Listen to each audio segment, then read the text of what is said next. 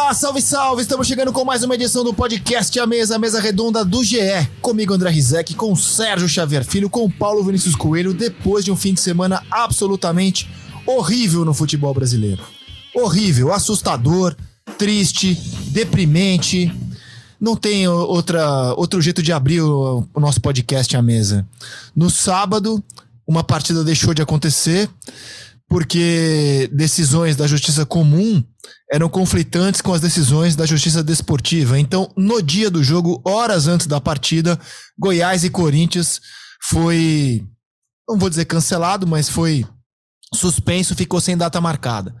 Já estava ruim no sábado, aí veio o domingo. E no domingo, cenas de violência na Ilha do Retiro e no Castelão rodam o mundo hoje de um futebol que não é, é tudo menos civilizado. Pode ser vencedor, pode lotar estádio, mas está na categoria de algo que não pode ser classificado como civilizado. Algo triste, deprimente, deplorável, violento. E, e para fechar o nosso fim de semana de Campeonato Brasileiro, a gente viu uma partida ser disputada com portões fechados, Fluminense e Havaí, porque o Havaí mandante cortou os cabos do VAR. Então, como punição, não teve torcida. Um fim de semana, sinceramente, eu não vou dizer que é para esquecer, porque é para se lembrar. Para a gente lembrar por que o futebol brasileiro não consegue ser maior do que é. Né? Por que o futebol brasileiro fica na categoria terceiro mundo. A gente viu tudo isso no fim de semana, PVC. Talvez a gente se, re, se reconheça. Bom dia, ou talvez bom dia por quê? Boa tarde por quê? Ah, quando o futebol brasileiro ganhava tudo, ele era um pouco o retrato de um país alegre. Apesar de Caetano Veloso dizer que a música brasileira é triste, porque o Brasil é um país, uh, um país que é triste. Uh, acho que a gente se reconhece no futebol. A gente se reconheceu na nossa alegria na época do futebol alegre e a gente se reconhece como, como povo nesse momento nosso. Assim é, assim, é muito doido você pensar. O Brasil sempre foi este país violento Talvez tenha sido, a gente não tenha percebido. O Brasil sempre foi esse país que, que, que resolve as coisas no tapa. Será que a gente sempre foi esse país? Porque no fundo a gente. A, a, a referência que existe, que a gente está vendo no campo, quem é que. É igual a gente dizer que o, o nosso Congresso Nacional é um bando de picaretas e, e o estelionatário tá do outro lado da rua dando golpe pelo celular, pelo Pix. A gente é o retrato, a gente, a gente tá vendo no, a gente tá se vendo no espelho. É que Narciso acha feio que não é espelho. Bom, eu não vou ir longe como você foi, mas no futebol, desde que eu sou moleque, anos 80, eu convivo com violência. É, eu, eu já comecei a ir ao estádio com um ambiente de violência, apanhando de torcida, apanhando de polícia, minha vida de torcedor na arquibancada foi, sempre foi assim. Vendo invasão de campo, vendo muita violência e, acima de tudo, assistindo a nada acontecer.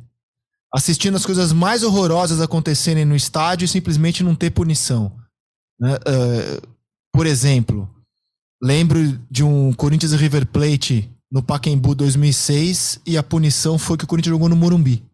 Né? Não jogou no Pacaembu, foi jogar no Morumbi depois de uma invasão de campo. E se a gente não precisa viajar tão longe, vamos agora para as últimas punições.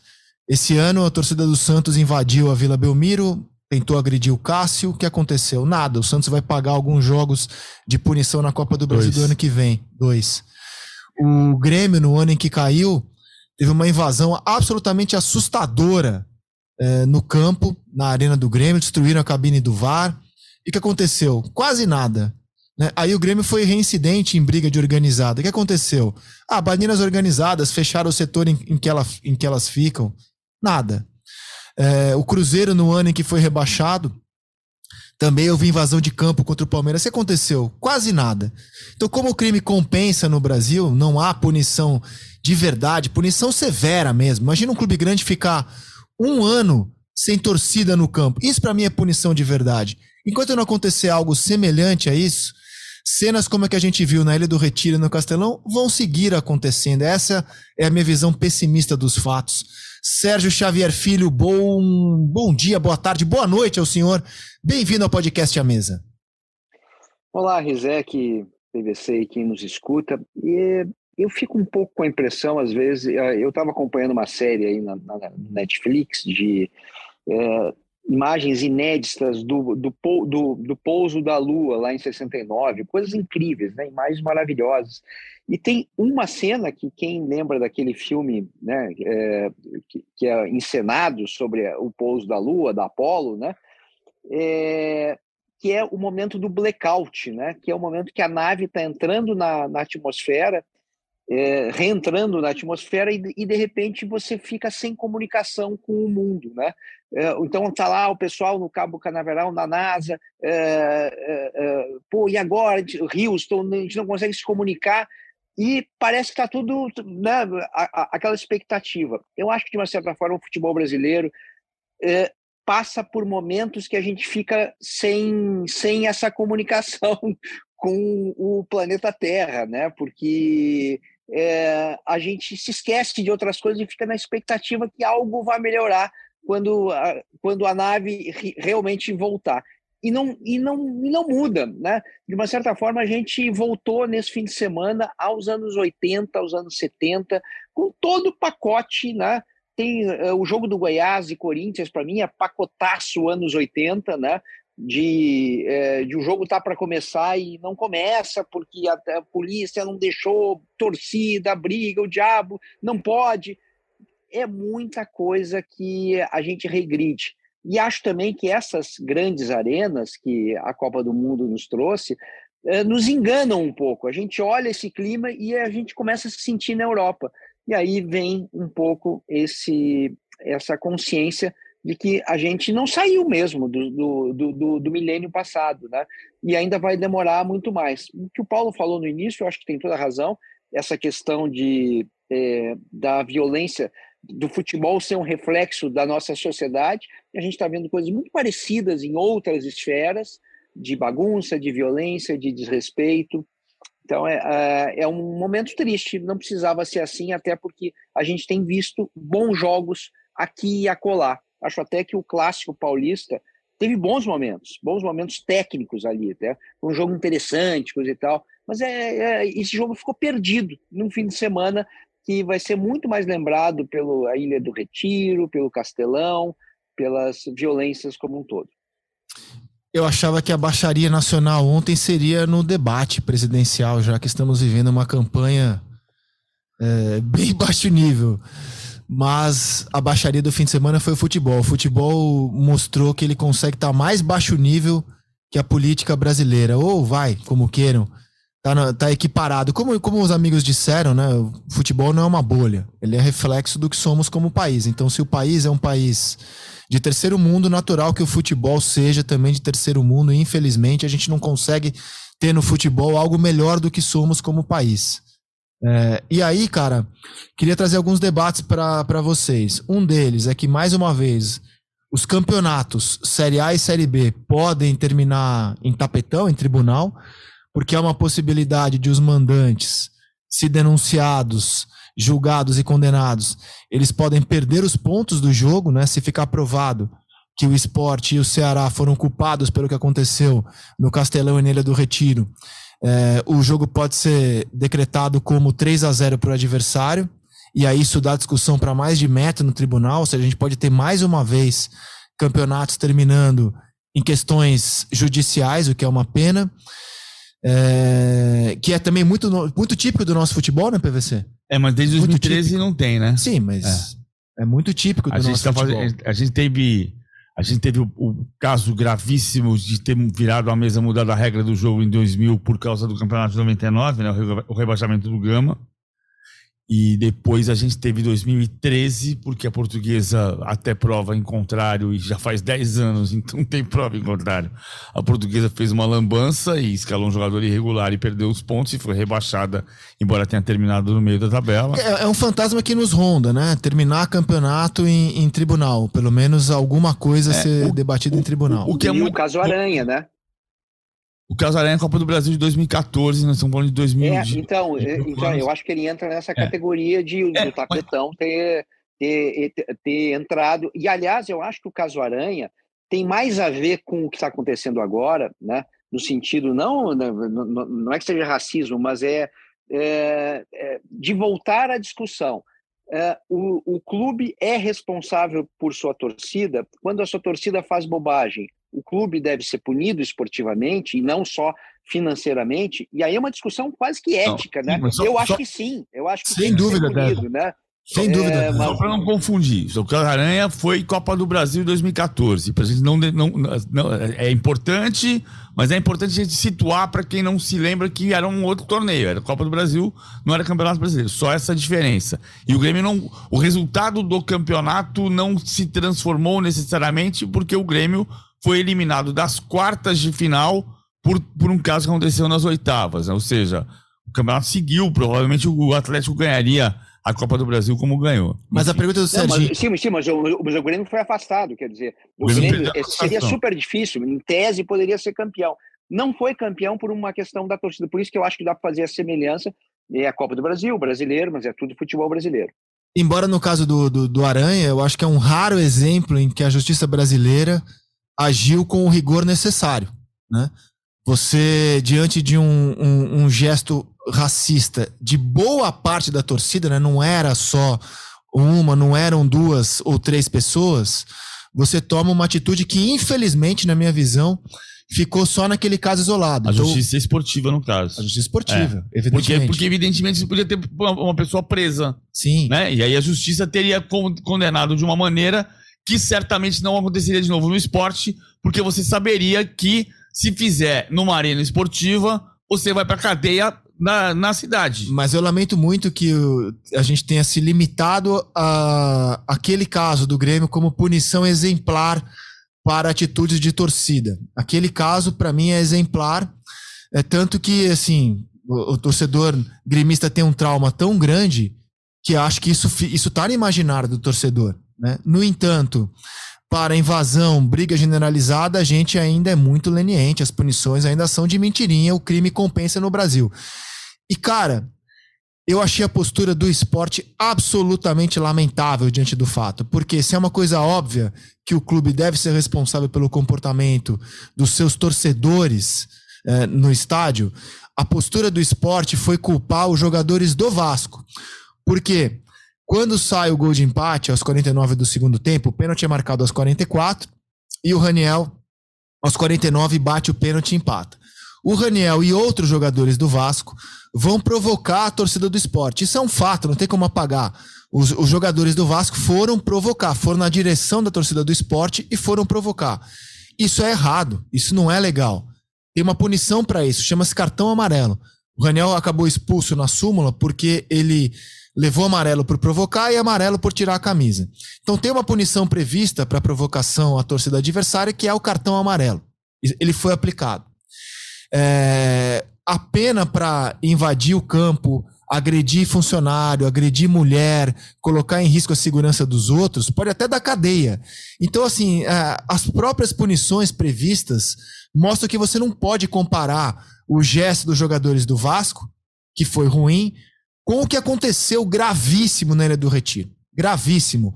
Provocação, a gente tem das mais variadas. O Edmundo já rebolou, provocou rival em jogo de final. O Messi já fez gol e foi pra torcida do, do e mostrou muito a camisa do... bem lembrado e do, Barcelona, do Barcelona. Muito bem lembrado. No Bernabeu. No Bernabeu. Muito bem lembrado. É, provocações acontecem em todo mundo. Se a gente for naturalizar o que aconteceu na Ilha do Retiro por causa de uma provocação a postura do esporte, para mim, nesse sentido, foi lamentável.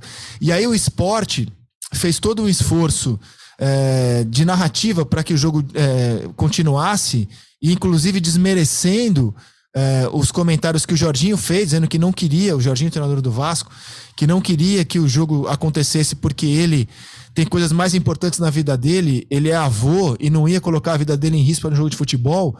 E aí a gente tem dirigentes e o treinador do esporte ironizando esse tipo de declaração, horas. O que não pode acontecer é essa cultura que há no Brasil de que a bola tem que rolar, haja o que houver. Então, assim, tem um acidente que mata o elenco inteiro da Chape, não, mas tem que ter jogo. Coloca aí o sub-16, tem... que queriam que tivesse jogo na semana seguinte ao acidente. É, quando caiu o alambrado em São Januário na final da Copa Jovenlange de 2000, numa situação que obviamente colocava as pessoas em risco, o Vasco à época queria que acontecesse jogo mesmo assim. Então a gente tem uma cultura no Brasil de, de quando morreu uma criança na Libertadores é, em 2013, na estreia do Corinthians, teve jogo. Uma criança estava morta na arquibancada e teve um jogo. Então a gente tem uma cultura aqui no Brasil de que a bola tem que rolar. A bola tem que rolar. Tem um hospital de campanha com gente morrendo é por Covid, mas não, tem que ter jogo no Maracanã aqui, porque é importante que a bola role para Flamengo e Bangu. E ontem o esporte foi mais um, uh, um protagonista dessa cultura que eu acho absolutamente lamentável aqui do Brasil, que a bola tem que rolar. Não, a bola não tem que rolar. O importante é a segurança das pessoas. Era claro óbvio, ululante, que não dava para ter jogo depois que aconteceu na Ilha do Retiro. A gente teve, tinha quatro minutos para disputar. Vocês imaginem se o Vasco marca mais um gol naqueles quatro minutos. O que poderia ter acontecido na Ilha do Retiro? Era óbvio que não havia condições de continuar o jogo. E aí, azar do esporte, lamentavelmente, a sua, a sua torcida tirou a pouca chance que o esporte tinha de seguir vivo na Série B. Porque se o jogo, o jogo seguisse, o esporte vencesse, o esporte estaria vivaço na briga pelo acesso. Mas, lamentavelmente, torcedores do esporte que impediram que o jogo fosse paralisado, na minha visão, PVC. É, eu tô lembrando de, só como parâmetro muito mais antigo, isso mudou depois. Né, o final da Champions League, Copa dos Campeões da Europa de 85, teve jogo depois de 39 pessoas mortas em Bruxelas. Ou seja, às vezes isso não é um problema exclusivo do Brasil. Não, a, a última é. final da Champions teve invasão de é, campo, de campo é. teve invasão de, de estádio. De estádio mas, é, mas é inegável que isso acontece com uma frequência mas muito é, maior sim. na América do Sul que na é, Europa. E, isso é e, o caso, e, e, que as punições na Europa são muito melhores que as nossas. E o caso, e até porque houve problemas muito graves que levaram a punições muito maiores. Em 85 teve a tragédia de Heysel e o jogo aconteceu. Em 89 teve a tragédia de Sheffield e o jogo não aconteceu. O jogo foi acontecer 22 dias depois. Então, três semanas depois, porque morreram 96 pessoas em Sheffield esmagadas no alambrado. O que poderia ter acontecido mais na Ilha do Retiro do que no Castelão, porque até no Castelão houve violência na parte de. O caso do Castelão é um pouco diferente da Ilha do Retiro e grave igual, mas assim, o que aconteceu no Castelão? A briga começou entre duas facções de torcida do Ceará lá em cima no anel superior a torcida incomodada, brigando e protestando contra a situação do clube que briga contra o rebaixamento, começou a quebrar cadeiras e atirar em direção ao campo, o que significava que as cadeiras quebradas caíam no anel inferior e as pessoas no anel interior, inferior procuravam mudar de lugar para poder escapar do risco de cair uma cadeira na sua cabeça. Aí não tinha espaço, tinha 44 mil pessoas no estádio. Então as pessoas começaram a descer em direção ao campo e o segurança, acho que corretamente, abriu o portão para deixar as pessoas escoarem para o campo. Existe para isso aquele portão. É, aí teve gente que saiu escoada para dentro do campo para simplesmente ter segurança e teve gente que foi para dentro do campo brigar. Então aí você começa, uh, misturam as coisas da Ilha do Retiro. Na Ilha do Retiro, o portão se quebrou. Ou se ninguém, se ninguém confirmar que alguém abriu o portão, o portão se quebrou do alambrado, que podia ter esmagado gente, porque a estrutura da Ilha do Retiro não é a estrutura das arenas de Copa do Mundo, os estádios de Copa do Mundo. Então, você podia ter sido prensado no alambrado, como aconteceu em Sheffield, por exemplo. Mas o portão se rompeu e as pessoas foram por dentro do estádio agredir os jogadores adversários. Como aconteceu com o Cássio, isso é gravíssimo. O jogador está no seu local de trabalho, exercendo a sua profissão, invade um torcedor que pagou o ingresso para ficar na arquibancada, entra no local de trabalho e agride as pessoas que estão dentro do campo. Isso é punição de 25 jogos. Agora, assim, o, o STJD tá fazendo de conta, tá, tá, tá brincando de, de, simulação de eficiência, que é o que acontece o tempo inteiro. O STJD simula eficiência e diz: a CBF jogou na nossa conta, agora temos que mostrar uma atitude, uma atitude forte. É, é claro que tem. Não é hoje que tem que mostrar, tem que ter mostrado antes. Porque as primeiras notícias que circulam do esporte são: esporte pode pegar 10 jogos de perda de mando de campo. Os, essa notícia é de julho. É jornal de anteontem. Em julho, a notícia era: Santos pode pegar 10 jogos com perda de mando de campo. porque o Cássio foi agredido dentro da Vila Belmiro. Alguém dirá, houve uma tentativa de agressão. Só o fato de invadir o campo em direção para agredir já é uma agressão. O Cássio foi agredido na Vila Belmiro e o Santos, que poderia pegar 10 jogos na simulação de eficiência do STJD, pegou dois jogos a cumprir no ano que vem, além de 35 mil reais de multa. 35 mil reais de multa, perdão, não quero pagar, mas pago eu. Como é que o Santos é, é multado em 35 mil reais? Pelo amor de Deus! Aí você passa 30 anos simulando eficiência e depois, nossa, mas o Raniel foi pra torcida pra fazer, fazer graça e a culpa é dele. Não expulso de campo. Quase tem que ser expulso. Ele pode pegar três jogos de gancho na CDD, pode pegar quatro jogos de gancho, mas a culpa é de quem coloca em prática um estádio Eu adorei a sua lembrança do Messi, cara. Do, do, Messi no Bernabeu, tirando a camisa do Barcelona. E Imagina se o cara invade o campo no Bernabeu. Adorei, adorei a sua lembrança, cara. Adorei a sua é, lembrança. E, o, é, é, e, a descrição que o, que, o, que o PVC fez agora dos acontecimentos, perfeita. É, com, com cronologia, eles são, são acontecimentos diferentes, né? Agora, é, eu acho que o que a gente está já vendo um pouco uma onda, né? É um pouco também reflexo do Brasil, né? Aquela onda punitivista, né?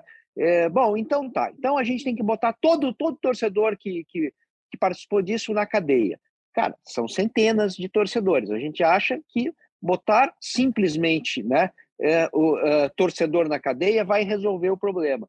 Não, esse torcedor vai preso e, da, e vai, vai ser trocado por um outro que se ele não sentir que o clube dele está sendo prejudicado, né, ele vai continuar né, se extravasando, porque o estádio de futebol é o estádio, é o, é o lugar onde tudo é permitido.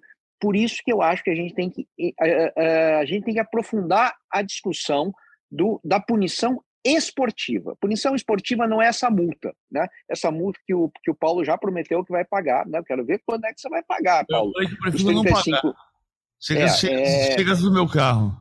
É, e, e, é, e, essa história também de ficar dois jogos, três jogos, dez jogos, isso aí não, olha, não faz coceira nos clubes. Né? A única coisa que realmente faz coceira é perder ponto. Né? Se o, se o, por isso que eu volto no caso do racismo, que não tem a ver com, com essa bagunça de ontem, mas tem a ver com a história de, de a torcida fazer algo errado e o, e o, e o clube ser punido. No momento que o, o, o Grêmio foi punido e foi afastado daquela competição, o racismo, que era um negócio que andava muito solto por lá, né? Ele deu uma travada. De vez em quando ele volta, né? mas deu uma bela de uma travada naquela época. E é, o, o Grêmio, como o Grêmio foi o único punido, o racismo não acabou em lugar nenhum nos estádios. Né? Então, assim, a gente teve no ano passado o Brusque, que foi um caso de racismo bem nojento. Né? Aliás, racismo de dirigente, né? dirigente do Brusque que, é, que é, ofendeu o Celcinho pelos cabelos, né? Cabeça de cachopa, não sei o que, é, esse foi o insulto racial. Né? Não aconteceu nada, não aconteceu nada. Né? O, o Brusque, por um tempo, é, ah, vai perder três pontos, seis pontos, não, sei. não perdeu nada, depois o, o, o, tribunal derrubou. Então, enquanto o clube, o, torcedor não se autopoliciar, né? Quando alguém começar a pensar em fazer uma bagunça, o torcedor do lado diz: não faz isso, porque se você vai prejudicar o meu time.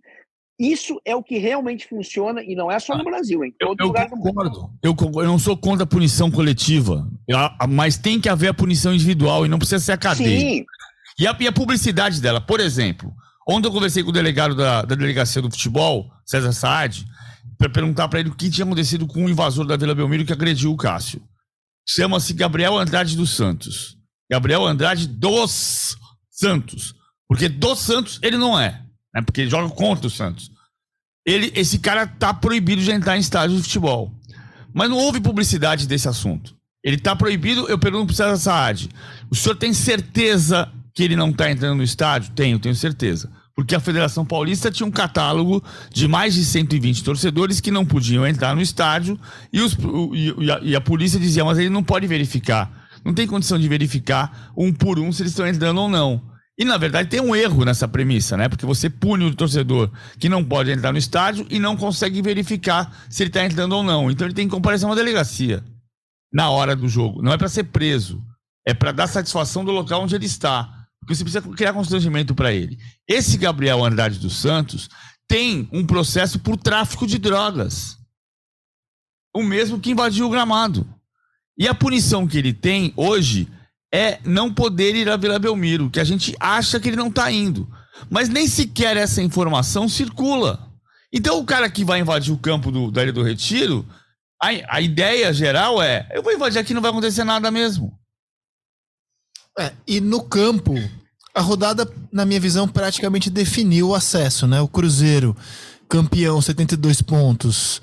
Aliás, já garantiu o título na 31 primeira rodada.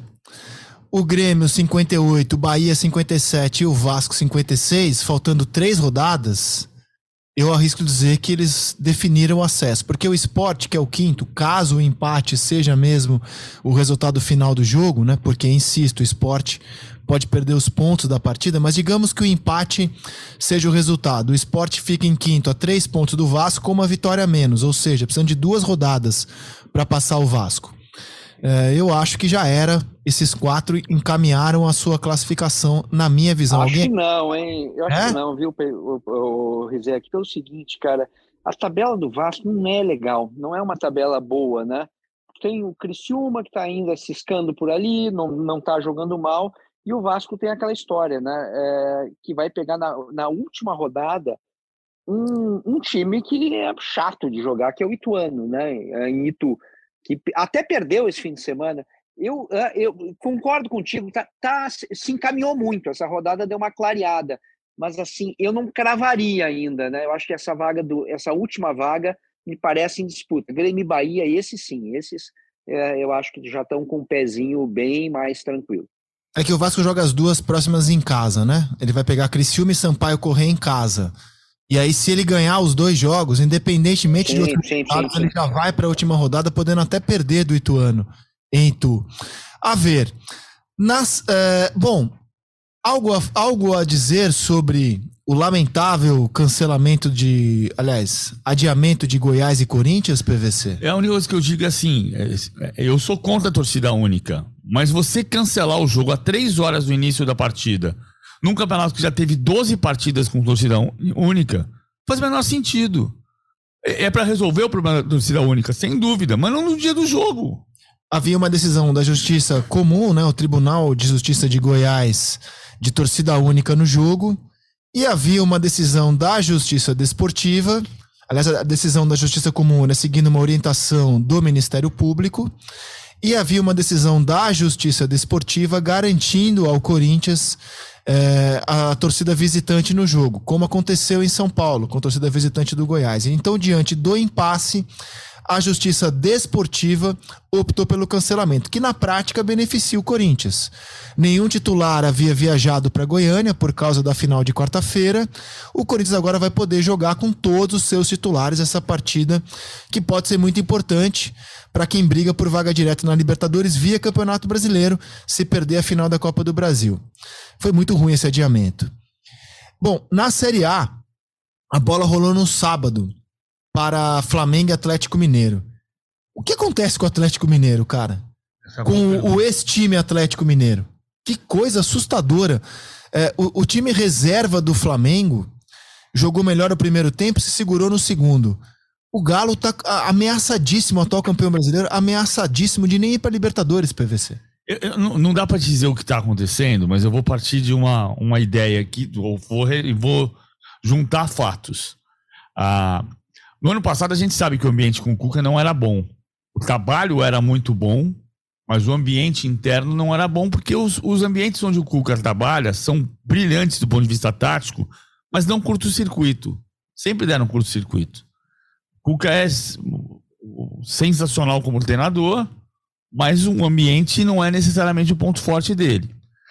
Quando ele vai voltar, lembra que três jogadores do elenco ligaram para ele.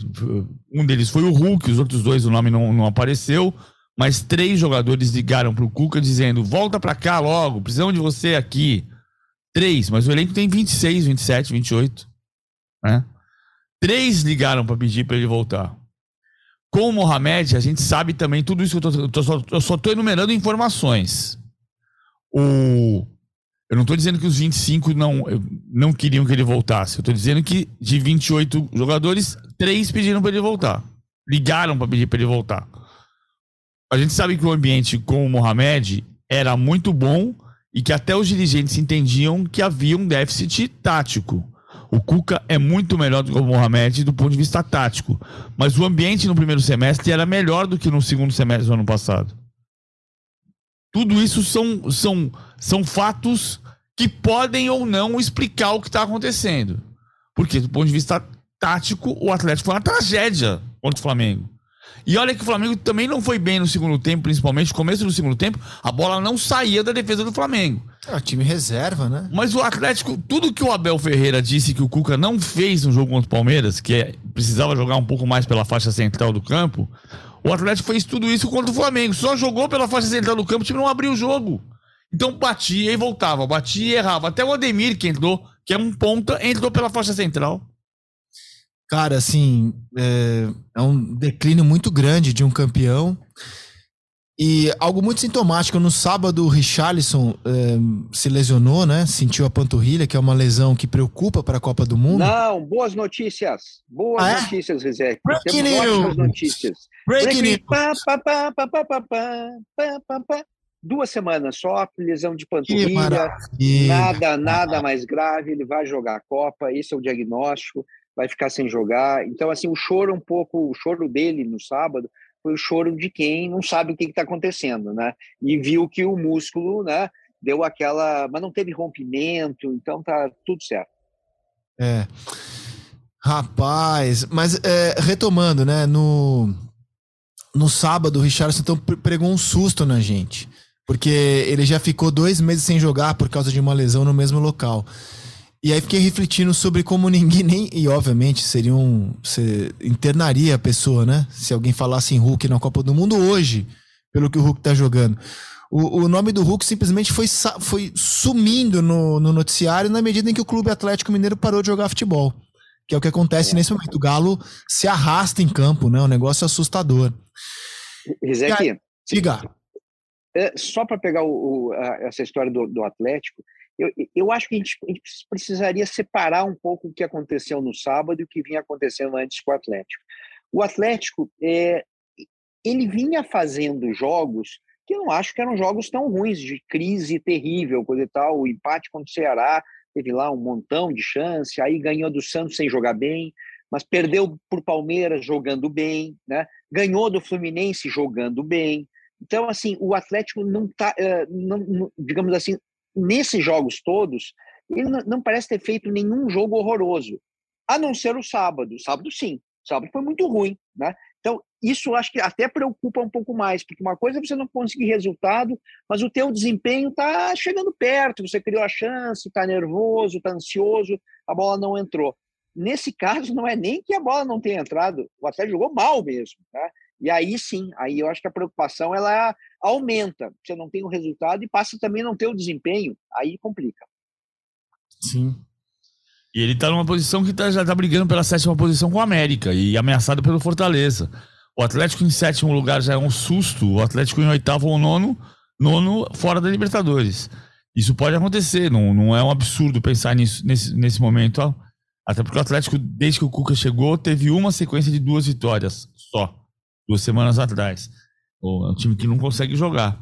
E, e, o campeonato na parte de cima se abriu um pouco, né? Levando em conta que o Palmeiras tinha 12 pontos de vantagem uma semana atrás, não, oito dias atrás.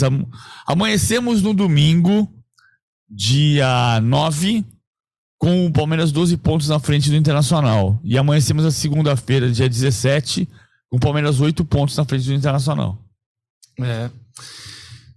Vamos ao Derby Paulista, o clássico? Porque a gente viu a diferença cair para oito pontos, é, ligando a vitória do Inter sobre o Botafogo e o empate do Palmeiras, o segundo empate seguido, né? O Palmeiras empatou na segunda com o Atlético Goianiense e empatou com o São Paulo ontem. A diferença agora está em oito. Como é que você avalia essa briga, PVC? Eu acho que o Palmeiras está ansioso. O Palmeiras, o, Abel Ferreira a, admitiu que o time tem ansiedade nesse momento. É uma ansiedade um pouco estranha para um time que está habituado a ser campeão. mas que ficou de fato uma sensação de que rodada vai ser, que rodada vai ser. Essa pergunta deixa muito tenso o ambiente, mais tenso do que deveria ser. O Palmeiras não jogou mal, jogou bem. O primeiro tempo foi igual, mas o, o Palmeiras não recebeu nenhum chute no gol do Everton. Aliás, o, o Caleri chutou uma bola no gol, foi a única bola do São Paulo aos 39 do segundo tempo, chutada que o Everton jogou para escanteio. Foi a única bola no alvo. E eu vou dizer para você, aquela bola nem alvo era de, de, de, direito, porque ela podia bater na trave do lado de fora e, e sair em tiro de meta, mas o Everton jogou para escanteio. Foi a única finalização no alvo do São Paulo. Então o Palmeiras jogou uma partida correta, podia ganhar o jogo. Concretamente, isso mantém uma, uma situação que já era de duas rodadas atrás.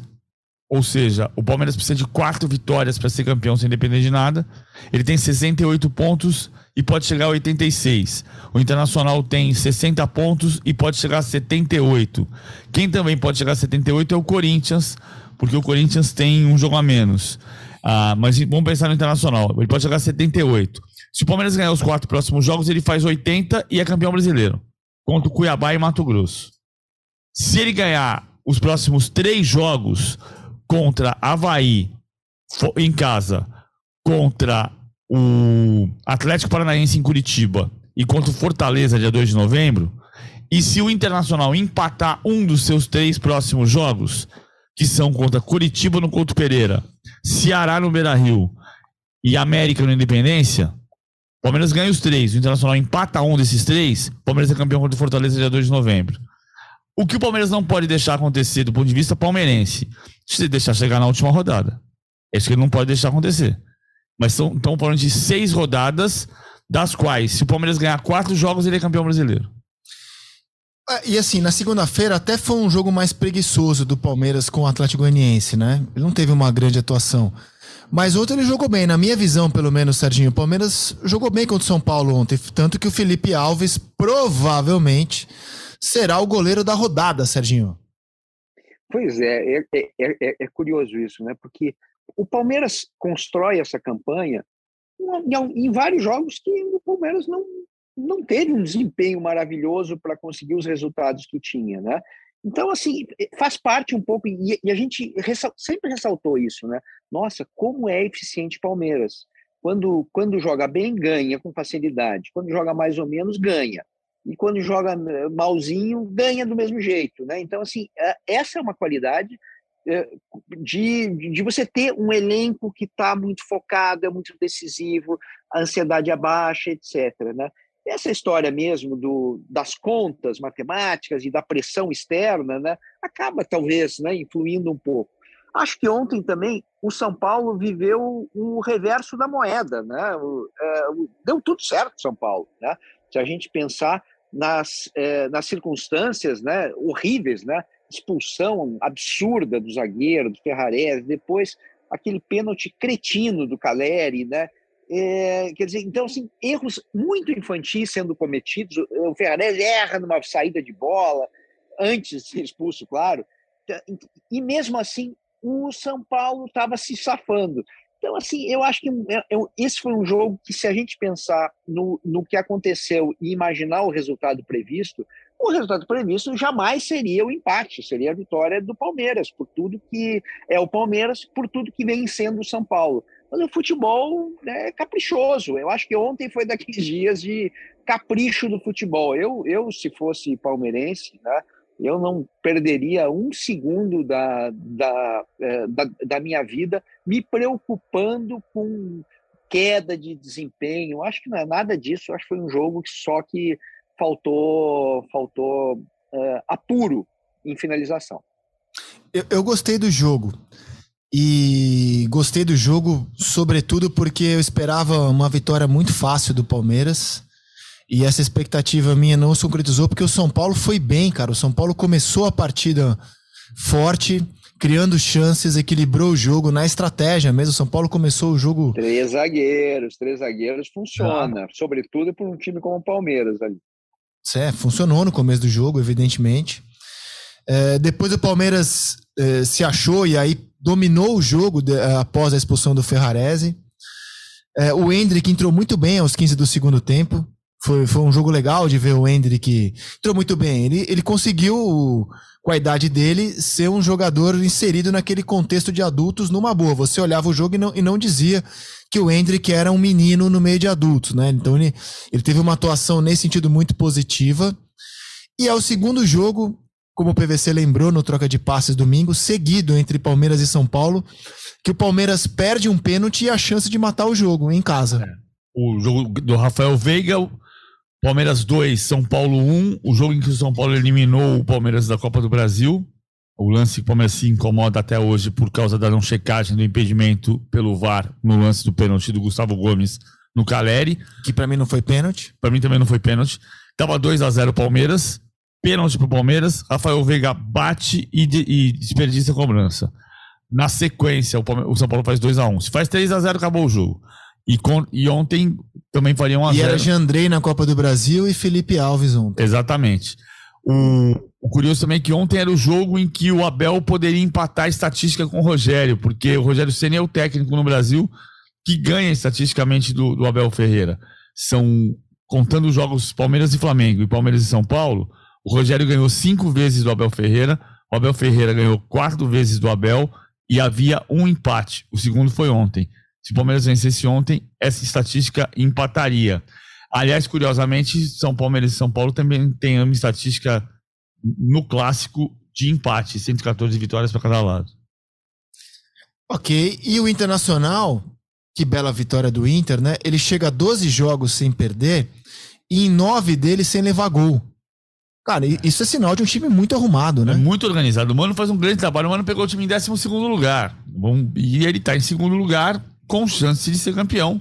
A chance não é a mais concreta, o Palmeiras é favoritíssimo para ganhar o título, mas ele tem chance de ser campeão faltando seis rodadas para acabar o campeonato. Ah, então, o, o, o, Mano faz um trabalho brilhante num clube que é a casa dele. Né? Assim, eu achava já um tempo atrás que o Mano estava numa meio encruzilhada, voltar para o Corinthians se fosse convidado. Ah, porque ele não se dá bem com o Duílio, que não é verdade mas teve lá algum ruído de comunicação com o Roberto Andrade no passado. Ah, ah, o Corinthians sem técnico pode ser o Mano Menezes. Pensava eu. Acho que o lugar para ele pode ser o Internacional, porque o Internacional é a casa dele. Ele começou a carreira no Internacional. Né? Na base do Internacional. O primeiro clube grande que ele trabalhou foi o Internacional, na base, antes do Grêmio. Embora tenha começado a carreira de verdade no interior do Rio Grande do Sul, vice-campeão gaúcho pelo 15 de Campo Bom vice, semifinalista de Copa do Brasil, melhor dizendo, pelo 15 de Campo Bom. Depois é toda a identificação com o Grêmio da Batalha dos Aflitos e vice-campeão da Libertadores. Mas o, antes do Grêmio, ele trabalhou no Internacional. Ele conhece o Internacional. Ele sabe que o Internacional tem uma deficiência atual de equipamento, de estrutura. E ele pode trabalhar para ajudar o Internacional a, a se reformular. E o internacional, então, acho que o Internacional faz bem pro Mano e o Mano faz bem pro Internacional. Hum, como eu aprendi na sexta série, mais com mais dá mais. Paulo, Menos, me, me ajuda, mais. Fala, Serginho. Me ajuda numa coisa só para a gente fazer a lista certinha, né?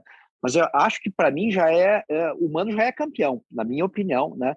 Já já ganhou o prêmio, né? Melhor janela 2022, né? É, de pena, Wanderson, Vitão, é, Alan mais? Patrick. Alan Patrick um pouco menos, tá? Em matéria de rendimento, né? Mas esses ah, três aí não.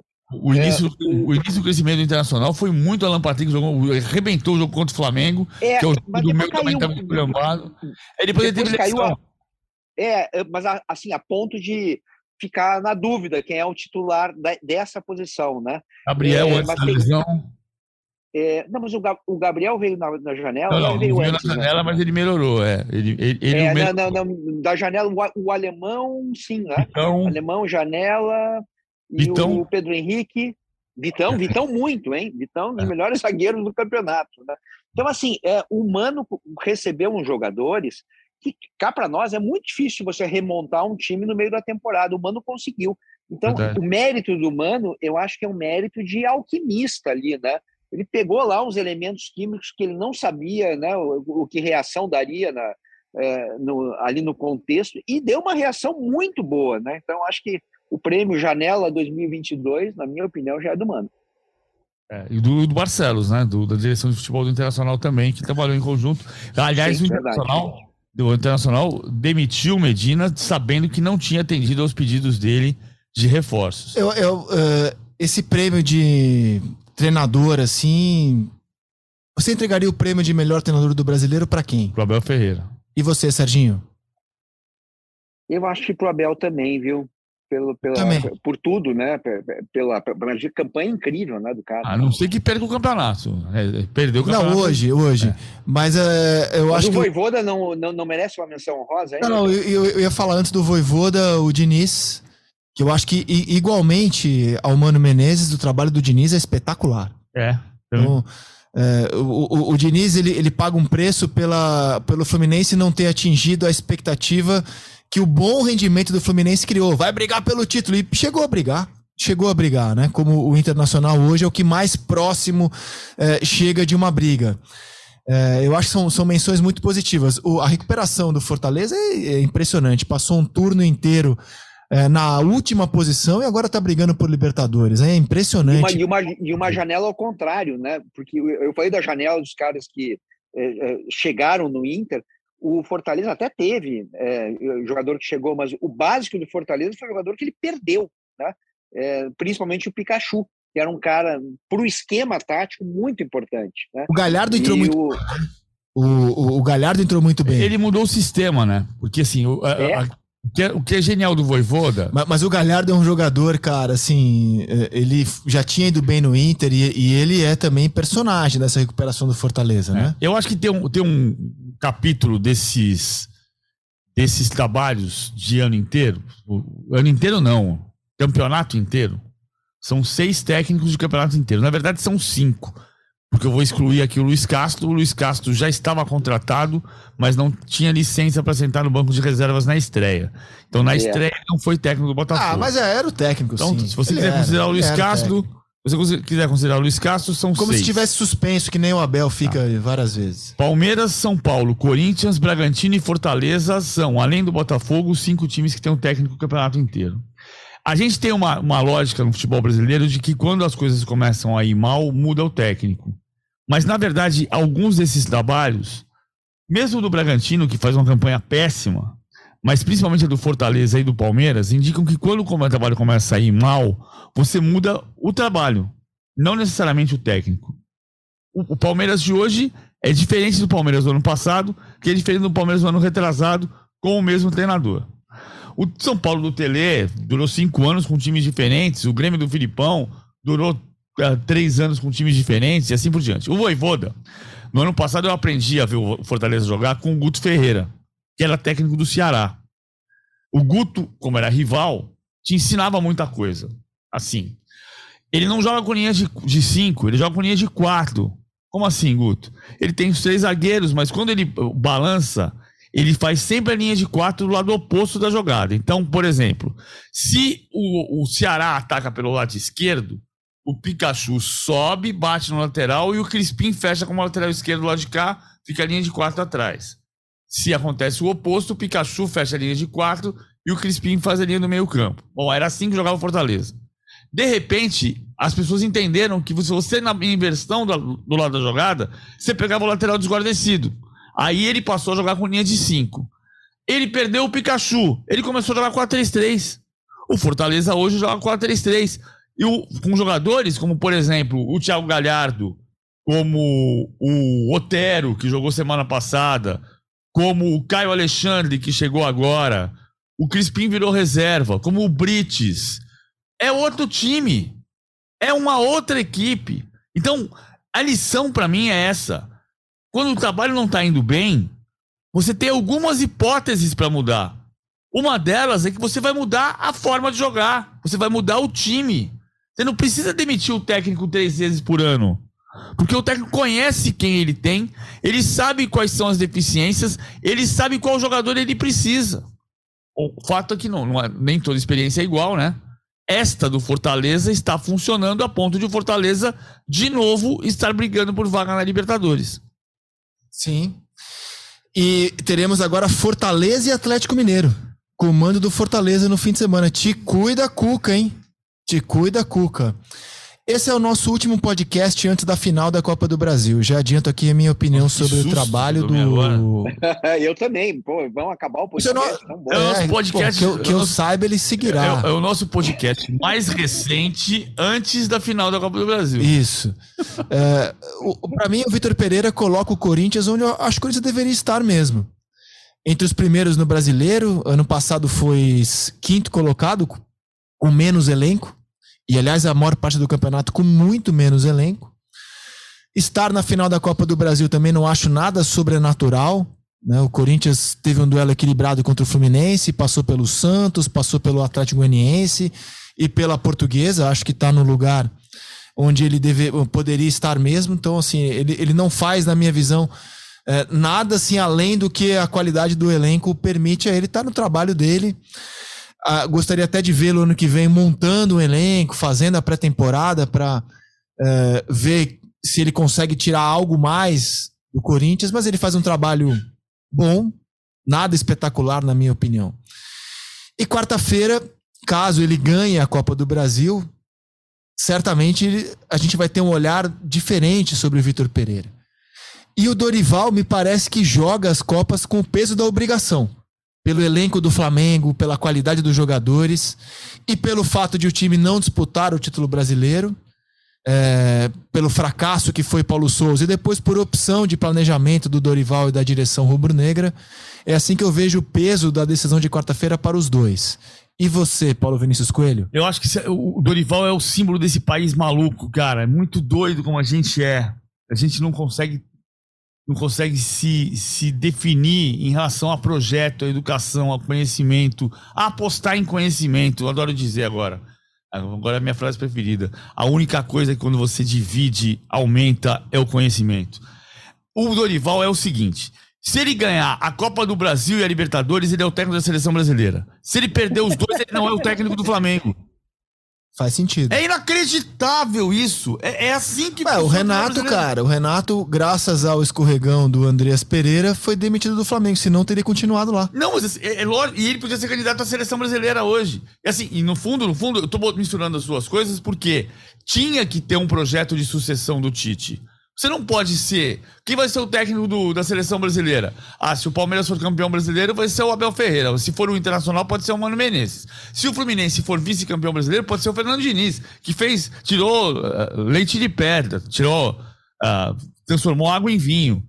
Uh, se for o Dorival Júnior campeão da Libertadores da Copa do Brasil, pode ser o Dorival Júnior. Mas senão a gente pode buscar o Guardiola. Mas o Guardiola ganha 13 milhões de reais por mês. Então o que a gente pode buscar? O Klopp, não, mas ele fala alemão. Cara, não tem.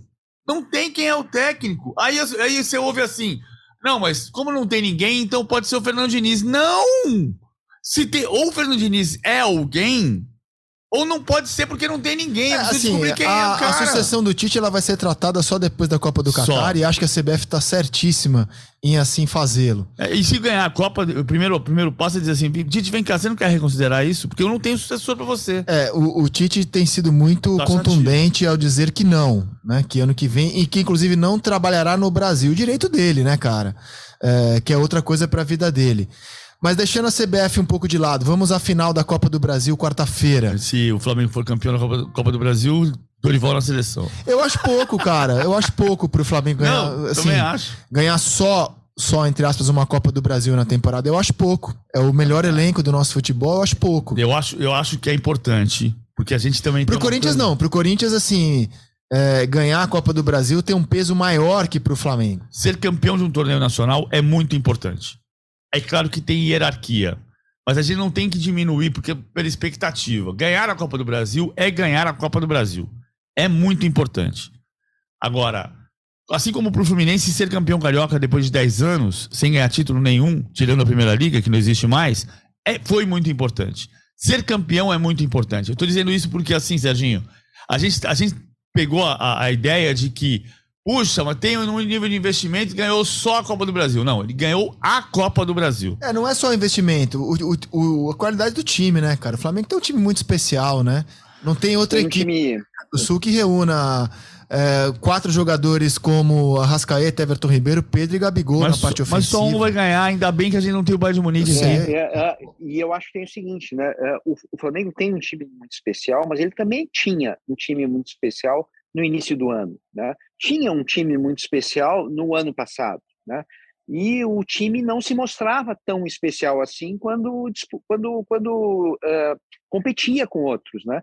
E o, o que eu acho que precisa ser avaliado, mais, mais que o troféu em si, se o, se, o, se o Flamengo vai ganhar no tempo normal, nos pênaltis, se vai perder no tempo normal ou nos pênaltis, é o, é o como é que o Dorival pegou o time e o que, que ele está entregando no final do ano. Acho que ele está entregando com, com saldo positivo, né? O time melhorou. Em vários momentos o Flamengo ficou dominante, como é, é, como, como se é, a gente lembra do, dos tempos lá de Jorge Jesus, né?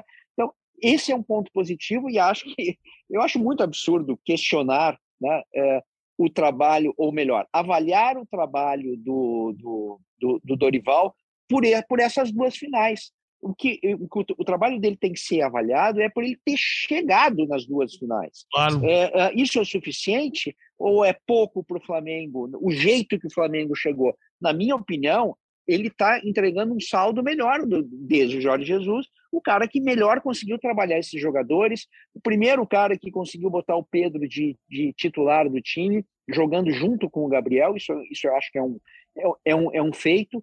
A zaga do Flamengo está muito mais bem arrumada do que no passado, então tem vários fatores positivos. Eu acho realmente, tô, tô concordo plenamente com o Paulo, né? É, é essa esquizofrenia brasileira, né? Da gente achar que o pênalti que bateu na trave, né? Define que o trabalho é ruim e o pênalti que ela bateu na trave entrou define que o trabalho é bom, né? Acho que não é por aí não. Não, inegavelmente o trabalho do Dorival é bom, inegavelmente.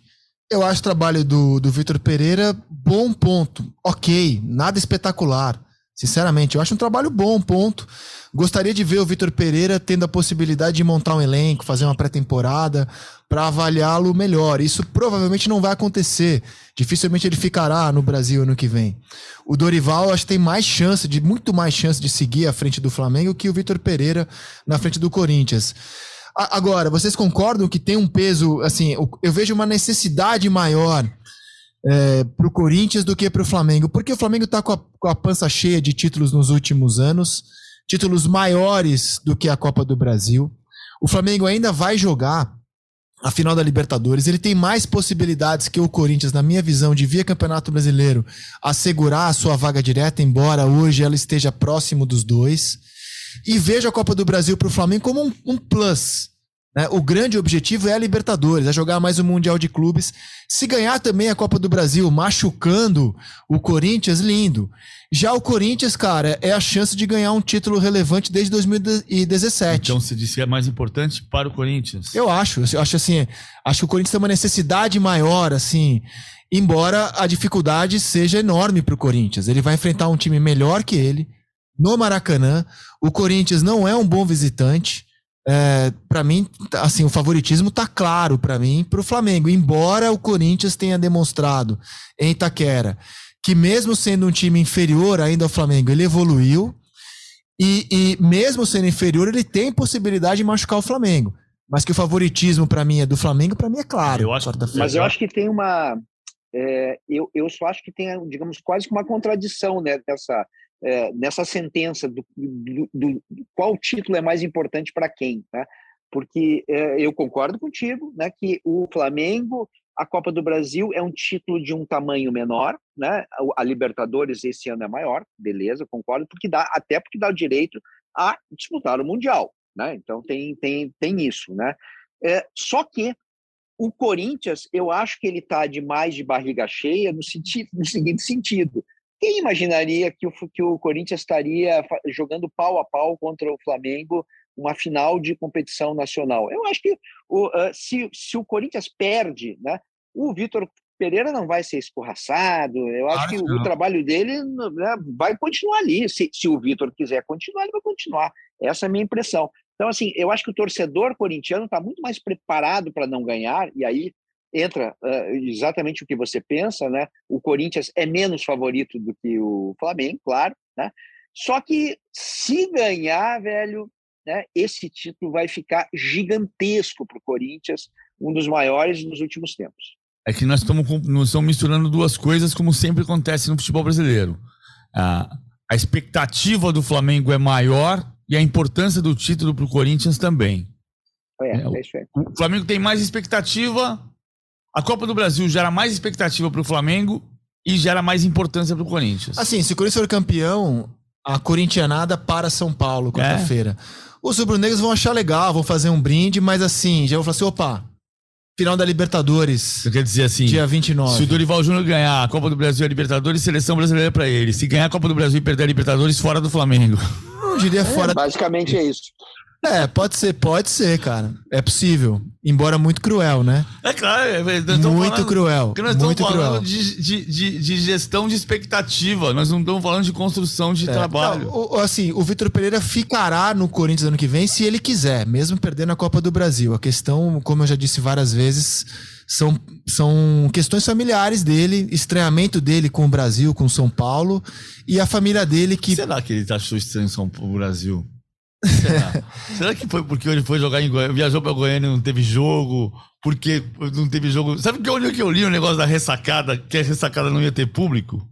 Eu, eu fiquei, por que, que não tem público na ressacada? Eu, eu procurei. Ah, aí eu tava uma notícia, no jornal A Bola, de Lisboa. O jornal A Bola de Lisboa repercutiu o absurdo fato de que o jogo em Florianópolis não teria torcida porque o Havaí cortou os cabos do VAR. É. Ele não, deve achar estranho em São Paulo. Não, mas Brasil, ele, não, ele, ele, ele deu uma entrevista muito boa pro GE e ele disse: Cara, sim, eu entendo totalmente ele é, falou que para ele é uma situação muito desconfortável ir um dos melhores restaurantes do mundo, mais caros do mundo, e ele pode, porque ele, ele ganha bem para isso e, e, ganha honestamente o dinheiro dele. E a 100 metros tem gente pedindo esmola ou pedindo pão na rua. E isso é um negócio que choca ele, é normal. Ah, você não normal. vê ninguém pedindo pão numa padaria neste país. Eu que disse isso, hein? É, normal, é normal esse treinamento. Bom, o Serginho disse que o Corinthians joga pau a pau. O Flamengo foi melhor do que o Corinthians em Itaquera, mas o Corinthians teve chance de machucar o rival. Para quarta-feira, PVC, o que, que você espera do jogo e, na sua opinião, de 0 a 100, quem é o favorito? O favorito é o Flamengo. De 0 a 100? 0 a 100, 65. Bastante, hein? Mas eu não acho que, que não possa acontecer um empate, por exemplo. Acho difícil o Corinthians ganhar no Maracanã, mas um empate de decisão por pênalti eu não acho absurdo, não. Não acho nada absurdo. O, o, o, Flamengo, o Flamengo com o Dorival Júnior só quatro vezes não fez gol. Dessas quatro, três com o time titular. Duas nos últimos dois jogos do time titular. 0x0 com o Internacional e 0x0 com o Corinthians. O, você, os dois jogos têm estratégia, tem situa circunstâncias diferentes e estratégias semelhantes. Estilos diferentes e estratégias semelhantes o Corinthians e o Internacional bloquearam o setor central do campo. E o corredor central, e o Flamengo cria muito pelo corredor central. Cria tanto que mesmo com o corredor central fechado, você troca três passes, sai na cara do gol 1x0 e mudou o jogo. Por isso 65% pro Flamengo. Mas o fato é que nos últimos dois jogos do time titular do Flamengo, o Flamengo teve o corredor central bloqueado e teve dificuldade. Serginho, o favoritismo de 0 a 100 e o que você espera da peleja quarta-feira no Maracanã? Ah, eu acho que 60% está bom para o Flamengo. Eu acho que mais do que isso não é real. É, é, acho que se for para os pênaltis, inverte o favoritismo. Né? Sempre que tiver o Cássio numa, numa disputa de pênaltis, eu apostaria no Cássio, né? porque o cara, é, é, quanto maior o jogo, maior ele, ele já é grande, né? ele já, já fica gigante eu acho que ele assusta quem vai bater o pênalti. Não é nem que ele pegue tanto assim, mas é, não, ele pega muito, pega muito. Mas o que eu quero dizer é que o jogador é capaz de botar para fora para tentar tirar do Cássio mais, né? Nesse sentido. Então ele é um goleiro assustador na decisão. Mas é, e eu espero, lamento dizer, mas eu espero um jogo muito truncado. Né? Eu não espero um grande jogo no, nesse fim de semana, nessa quarta-feira, não, porque acho que o, o Corinthians vai tentar é, congestionar bastante o jogo. E o Flamengo não me parece que ele vai sair que nem um louco para tentar é, fazer logo o gol e se expor e ter que correr atrás de resultado. Então, acho que vai ser um jogo de muito respeito dos dois lados. E muito respeito, às vezes, significa chatice. Tomara que você esteja errado. Eu também, eu estou torcendo. Que a gente se divirta na quarta-feira, independentemente do placar. O podcast A Mesa, na sexta, vai repercutir todos os acontecimentos da semana e, evidentemente, o título de Copa do Brasil. Paulo Vinícius Coelho, um grande abraço ao amigo, até sexta. Eu vou ficar fechando com. Eu vou fechar com esse pensamento de Sérgio Xavier. Em decisão por pênaltis, não existe Acácio. Ah, não, não existe, não existe acaso contra Cássio. Ai, ai, ai, ai, ai. O conselheiro Acácio entrou aí. Vamos lá. Não, não é Serginho, é um grande abraço e até a próxima. Abraço para você. Tchau, tchau. Uma ótima semana a todos vocês, com muita paz, saúde, amor e esperança. O podcast A Mesa volta na sexta-feira. Até lá, tchau.